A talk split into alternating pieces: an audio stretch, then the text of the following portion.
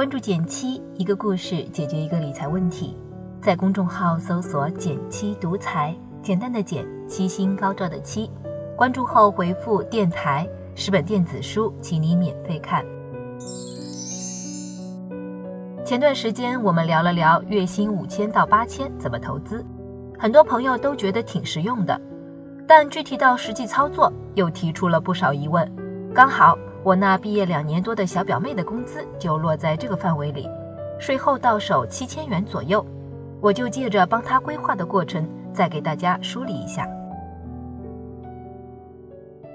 还是分转投这三个步骤，我们先从分说起。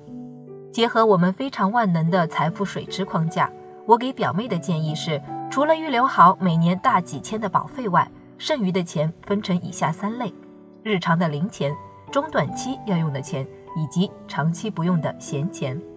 日常的零用钱，也就是随时能取的钱，我建议表妹分两部分打理，一部分是日常开支的钱，囊括了她每月的吃吃喝喝，虽然用的不多，但一秒钟都不能等，所以这笔钱能否灵活取现更重要。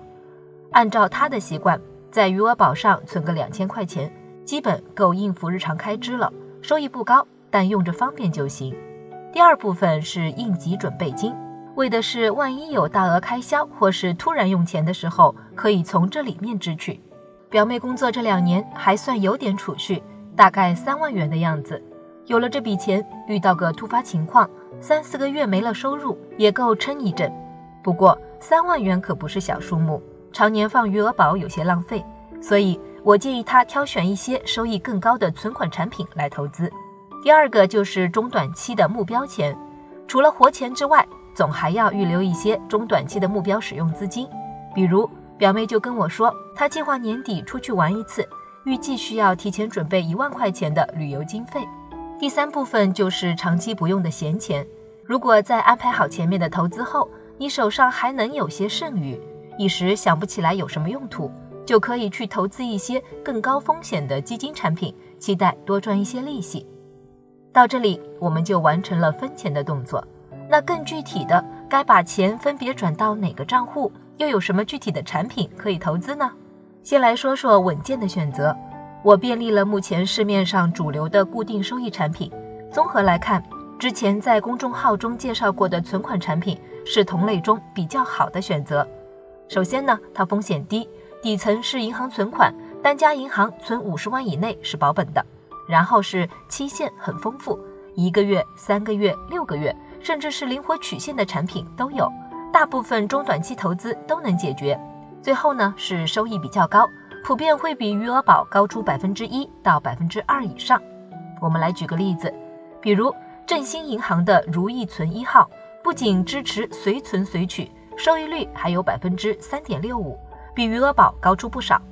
表妹的三万元应急准备金，我就建议她存放在这款产品里，一天能赚个三块钱利息。另外，这类存款产品，另外这类存款产品还有一个优势，只要不是半夜存，节假日也能当天计息，这是余额宝等货币基金不能比的。所以，如果你在周末或者节假日突然收到一笔钱，也可以先放在这类存款产品中做个过渡，避免收益落空。另外，表妹还有一笔计划年底旅行的经费，也应该选择稳健产品投资。我算了算，离年底还有三个多月时间。我算了算，离过年还有三个多月时间，就替她对应挑选了一款每三个月派息的智慧存六号，时间也刚好吻合，不会耽误用钱。那长期不用的闲钱又该怎么办呢？表妹是个理财小白，炒股这类高风险投资不适合她，投资指数基金倒是更稳健。根据他的收入情况，我建议他每月拿出七百到一千元定投极简组合，钱不算多。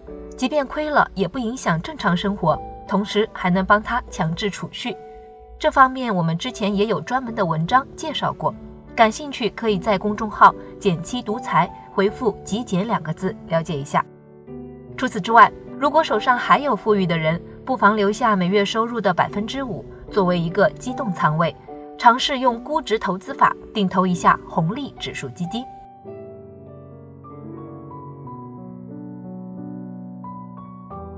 其实这个分转投的配置思路不仅限于月薪五千到八千的收入区间，大家完全可以根据自己的个人情况来尝试配置，相信不出半年，对于现有的财务状况就有改善。另外也要提个醒，理财投资并非是要每笔钱都追求高收益，更好的方式是结合自己的用钱规划，对应着去匹配合适的产品，让钱围着你转，心里也会更踏实。估计你还想问，刚刚提到的这些产品哪里可以买到呢？为了方便你投资，我们专门做了一个理财页面，把优选到的好产品做了集中整理，在我们减七独裁公众号的菜单栏左下角。减七推荐中就能找到购买链接。好了，今天就到这里啦。右上角订阅电台，我知道明天还会遇见你。微信搜索并关注“减七独裁公众号，记得回复“电台”，你真的会变有钱哦。